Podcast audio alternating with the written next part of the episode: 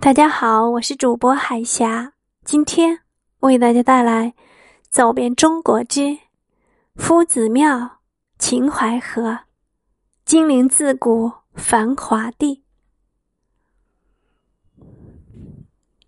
秦淮河旅游区位于南京老城区城南，从市区出发，坐汽车约需二十分钟才能到达。它以夫子庙为中心。即游览、购物、品尝风味于一体，展示古城风貌和民族风情。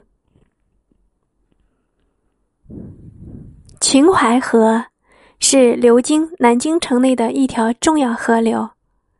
相传，它是秦始皇开凿的一条人工运河，用以沟通淮水和长江。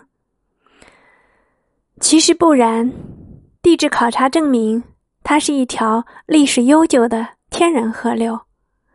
历史上的秦淮河河道宽绰，自五代吴王杨行密在长干桥一带筑石头城以后，河道开始变窄，并被分割成内外秦淮。内秦淮河由东水关入城，经夫子庙，再由。水西门南的西水关出城，与外秦淮河汇合，河流全长十公里。这就是从古到今令无数文人墨客为之赞美青岛、寻访踪迹的十里秦淮了。唐朝大诗人李白、刘禹锡、杜牧等都曾为他写下诗篇。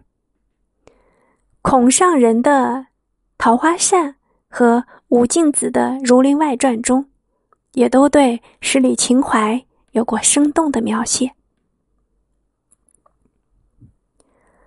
从六朝时起，夫子庙一带的秦淮河两岸已是商贾云集、市井相连的繁华之地，河中舟船穿梭，两岸楼宇林立。世家大族积聚于此，留下乌衣巷的故事。舞榭歌台丝竹不绝，虽有秦淮八艳的传说。